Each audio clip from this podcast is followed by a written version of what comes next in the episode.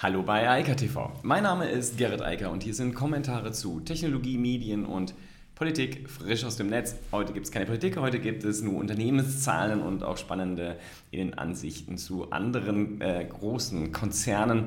Es geht um Microsoft, Google, also Alphabet, Apple und Facebook. Also ganz konkret Instagram, aber das ist ja das gleiche. Interessant ist es ja immer wieder, wenn äh, die Earning Calls da sind und dann halt die Quartalsergebnisse berichtet werden. Und aufgrund des sehr anderen letzten Jahres äh, gab es da natürlich viele Veränderungen auch bei den großen Tech-Konzernen, denn die haben natürlich über dem Durchschnitt sehr von der Corona-Pandemie profitiert. Und das sieht man zum Beispiel ganz besonders deutlich bei Microsoft, denn da waren über Jahre die PC-Umsätze und das heißt ja für Microsoft das Lizenzgeschäft mit Windows auf den Geräten der OEMs rückläufig. Und plötzlich ist Windows sozusagen ein Geschäftstreiber. Alle Leute wollten auch mal ein Notebook besitzen wieder, um von zu Hause arbeiten zu können. Ähm, ich habe es schon ein paar Mal hier erzählt, die Rückstände für Notebook-Bestellungen, Rechnerbestellungen gehen ja bis 2023. Kann man sich eigentlich gar nicht vorstellen, aber das wird alles noch ein bisschen länger dauern. Und äh, trotzdem sind natürlich auch viele Geräte verkauft worden und äh, viele Geräte produziert und in den Markt gebracht worden und davon hat Microsoft natürlich überdurchschnittlich profitiert. Aber Microsoft hat natürlich auch enorm gute Zahlen wieder vorgelegt bei Azure, also der Cloud-Lösung von Microsoft, wobei man da halt sehen kann, dass die das Wachstum rückläufig ist. Es liegt aber halt immer noch in einem Bereich, der hoch zweistellig ist, also immer noch bei 50 Prozent. Das natürlich beeindruckend. Äh, klar, viele Unternehmen, auch da wieder durch die Pandemie, die noch nicht in der Cloud waren, haben letztes Jahr dann irgendwann mal zugegriffen und gesagt, okay, wir müssen ja irgendwie gewährleisten, dass unsere Mitarbeiter überhaupt weiter mitarbeiten können. Und die Zusammenarbeit musste da halt äh, hergestellt werden. Ergo wurde dort natürlich investiert. Und ganz besonders deutlich kann man das bei Microsoft Teams sehen. Da sagen sie, dass Microsoft mittlerweile 145 Millionen tägliche aktive User, also Daily Active Users, DAOs hat. Vor einem Jahr waren das noch 75 Millionen. Also es ist fast eine Verdoppelung innerhalb von einem Jahr. Teams ist ja die Videokonferenz-Chat-Lösung von Microsoft im Business-Bereich. Also Skype hat man ja jetzt auf das äh, Abstellgleis geschoben. Teams ist das, was äh, gepusht wird, zumindest im Business-Sektor. Und dazu ist halt, dass viele andere Funktionalitäten da reingebaut worden sind. Mittlerweile kann Microsoft Teams sogar Kanban-Boards und all sowas. Also da hat man sich schon ein bisschen was abgeschaut bei den Wettbewerbern, ähm, ob das jetzt, wie gesagt, im Messaging-Bereich ein Slack ist oder im Videokonferenzbereich ein Zoom. Überall hat man geguckt und äh, überlegt, was man schnell nachbauen kann. Vieles ist auch noch sehr ich sag mal, rudimentär, ähm, aber es ist vorhanden und wie gesagt, ganz offensichtlich haben viele Unternehmen überhaupt keine Alternative gesehen. Die hatten halt die Lizenzen und haben gesagt, okay, gut, dass die überhaupt Videokonferenzen anbieten, also machen wir das damit und sind dann darauf aufgesprungen. Wie gesagt, eine Verdoppelung der Zahlen innerhalb von zwölf Monaten ist natürlich auch sehr schick. Wer auch Quartalzahlen geliefert hat und auch äh, die Erwartungen übertroffen hat, ist Alphabet. Da sogar noch viel stärker, ein massiver Umsatzsprung, 34 Prozent. Das liegt natürlich vor allem auch daran, weil bei, im letzten Jahr natürlich auch massive Rückgänge da waren. Also gerade im Q1, Q2, Q3 äh, hat ja Google sogar tatsächlich mal weniger Umsatz gemacht. Das war was ganz Besonderes, weil da halt viele Werbetreibende aus dem Markt gegangen sind. Das hat sich natürlich danach dann verändert, weil die Leute verstanden haben, okay, jetzt kaufen natürlich alle online, also müssen wir noch mehr Online-Werbung machen, was für Google Ads natürlich gut war, hat sich dann halt auch jetzt oder zeigt sich halt auch jetzt weiterhin in den Ergebnissen. Außerdem, und das ist dann auch spannend, der YouTube-Werbebereich, ähm, der hat jetzt auch zugelegt. Das ist in, insofern eigentlich nicht spannend, als, äh, hatte ich schon darüber erzählt, dass YouTube natürlich massiv gewachsen ist letztes Jahr. YouTube als soziales Netzwerk ist der große Gewinner. Reddit, YouTube, das waren die beiden, die wirklich zulegen konnten und wirklich massives Wachstum verzeichnet haben. Ganz anders äh, als die anderen Netzwerke, die alle so auf den Vorjahresständen geblieben sind oder sogar leichte Rückläuf, äh, leicht rückläufig waren.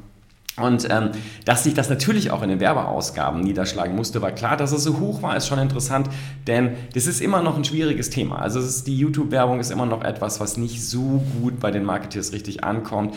Ähm, das ist halt teurer letztlich, als wenn man einfach Google Ads schaltet, aber viele sehen halt, wir brauchen eine Branding-Wirkung, wir brauchen die Bilder, wir brauchen Image und das geht halt nicht mit reinen Textanzeigen in der Google-Suche. Das ist nicht ausreichend und deshalb ist natürlich YouTube dann sehr, sehr spannend, weil man da halt die direkten Videowerbungen mit einspielen kann.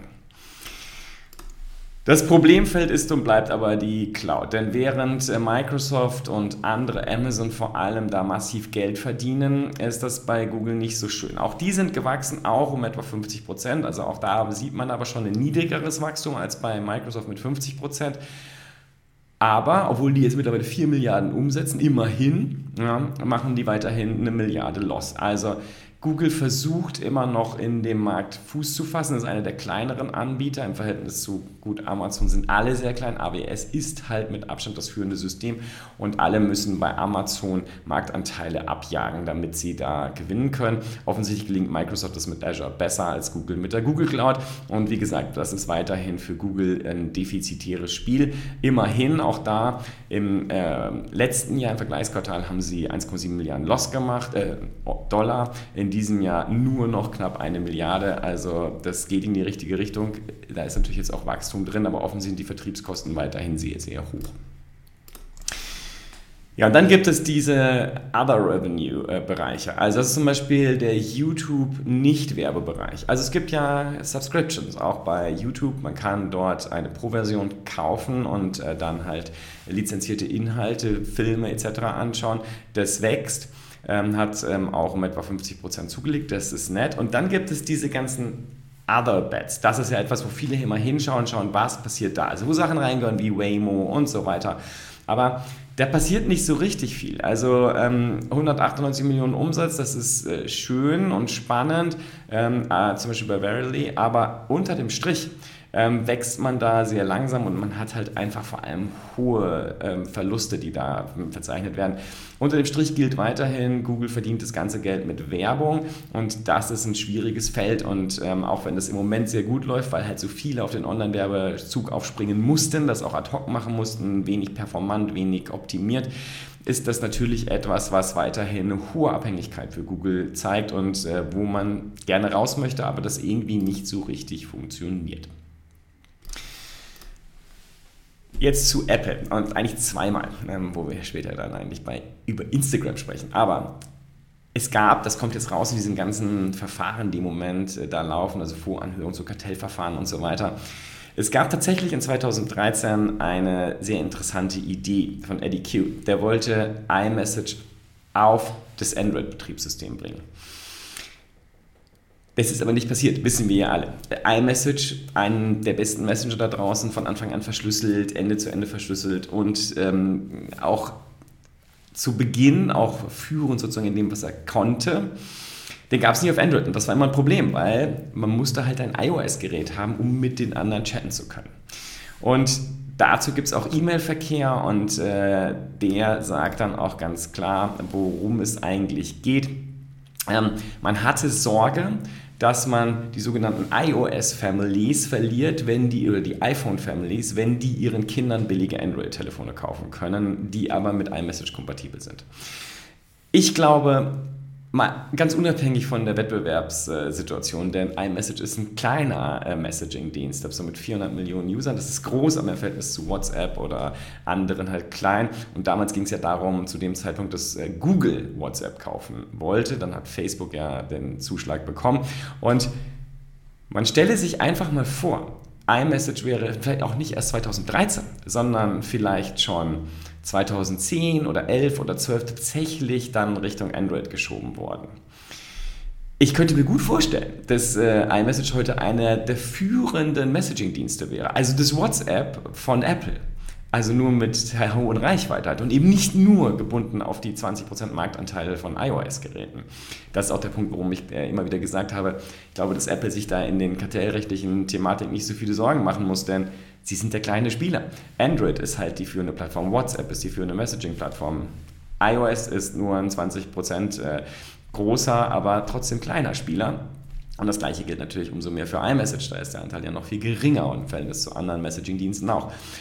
Nichtsdestotrotz, es zeigt einfach, wie unfassbar dumm das eigentlich ist. Hätte Apple zumindest versucht, diesen Markt aufzurollen und eine Strategie aufgebaut, iMessage zu einem führenden Messaging-Dienst ähm, äh, aufzubauen und zu etablieren, dann wären sie wahrscheinlich erfolgreich gewesen, weil zu dem Zeitpunkt war der ganze Rest technisch und ähm, ja auch von der Netzwerkgröße einfach nicht relevant. Man hätte das durchsetzen können. Man muss ja einfach überlegen, das Smartphone, so wie wir es heute benutzen, war damals das iPhone. Android war gerade erst im Kommen. Die ersten Android-Versionen waren vorsichtig ausgedrückt, schwierig in der Benutzung. Ähm, da hätte man wirklich was machen können. Hätte man sich da geöffnet und gesagt, okay, wir erlauben zumindest gewissen Apps auch auf Android verfügbar zu sein. Insbesondere natürlich so etwas wie einem sozialen Netzwerk, also wo zumindest Netzwerkeffekte gelten. Das wäre iMessage gewesen. Hätte man das gemacht, ja, man hätte vielleicht ein bisschen Umsatz verloren bei den iPhone-Families. Dafür hätte man aber einen Fuß in der Tür gehabt für Werbemaßnahmen etc.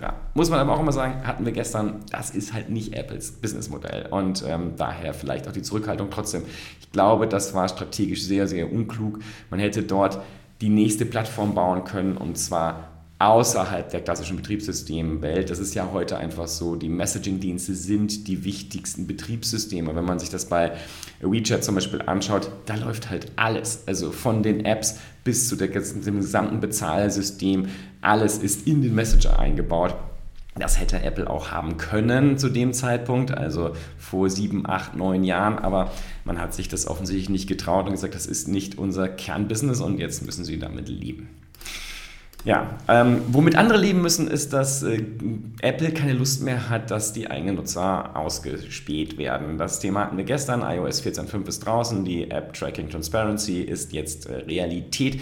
Ähm, ich weiß nicht, wie viele Leute iOS 14.5 schon installiert haben, aber ich denke mal, das werden in den nächsten Wochen sicherlich 80 Prozent sein. Und ab dem Zeitpunkt spätestens wird es einfach für Facebook und Google immer schwerer in dem Werbeumfeld, ähm, die Erlöse zu erzielen, wie sie es heute gemacht haben. Sie müssen stärker in kontextuelle Werbung oder in Subscription-Modelle oder in Influencer-Marketing. Und genau das ist das, was ähm, Instagram äh, jetzt, also Mark Zuckerberg für Instagram angekündigt und gesagt, okay, wir wollen, dass die ähm, Creator, die Influencer mehr Geld verdienen können und äh, sie schaffen jetzt, also Facebook schafft einen Marktplatz, auf dem man sozusagen sich konnektieren kann mit den, also wo Marken sich mit den äh, Creatoren konnektieren können, die halt thematisch im gleichen Feld liegen. Das heißt, Während Apple sozusagen daran arbeitet, die Privatsphäre wiederherzustellen, arbeitet Facebook daran, uns mit Schleichwerbung zu penetrieren. Jetzt auf Instagram halt und wahrscheinlich demnächst auch in den anderen Apps. Aber das ist ja okay. Immerhin ist das eine andere Lösung und ähm, mit Schleichwerbung in sozialen Netzwerken haben, glaube ich, die meisten mittlerweile auch gut umgehen gelernt. Insofern ist das nichts, worüber wir uns irgendwie aufregen sollten als Nutzer meines Erachtens. Mir ist zumindest weiterhin wichtig, dass das Profiling äh, massiv erschwert wird. Das ist tatsächlich eine relevante relevante Sache.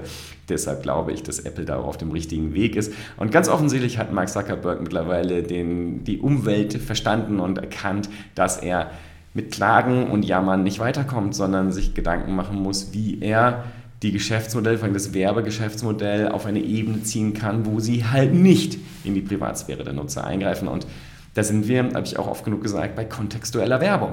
Das hat ja auch über Jahrzehnte im Online-Bereich sehr, sehr gut funktioniert. Also Google Ads sind das perfekte Beispiel für kontextuelle Werbung im Kontext zu den Keywords, die halt gesucht werden. Oder in dem Ads Network im Kontext zu dem Inhalt einer Webseite, wo dann Werbung ausgestrahlt wird. Das funktioniert ja alles und hat auch sehr gut funktioniert und für sehr hohe Umsatzerlöse ge äh, äh, gereicht. Und jetzt halt die Frage, wie kommt man dahin wieder zurück? Und klar, Influencer-Marketing ist heute halt das Thema, dass jetzt die Plattform selbst sagt, wir sorgen dafür, dass die Influencer und Marken zusammenfinden, ist ja eigentlich nur konsequent. Denn heute machen das halt andere Agenturen. Für die ist das natürlich nicht so schön, was da gerade passiert. Aber so verändern sich halt die Gegebenheiten und in diesem Fall ist der Auslöser ohne Zweifel iOS. Und ähm, ja, das verändert gerade halt die Welt der Werbung. In diesem Sinne, ich wünsche euch eine schöne Woche und wir hören uns morgen wieder. Bis dann, ciao, ciao. Das war Eika TV frisch aus dem Netz. Unter eika.tv findet sich der Livestream auf YouTube. Via eika.media können weiterführende Links abgerufen werden. Und auf eika.digital gibt es eine Vielzahl von Kontaktmöglichkeiten.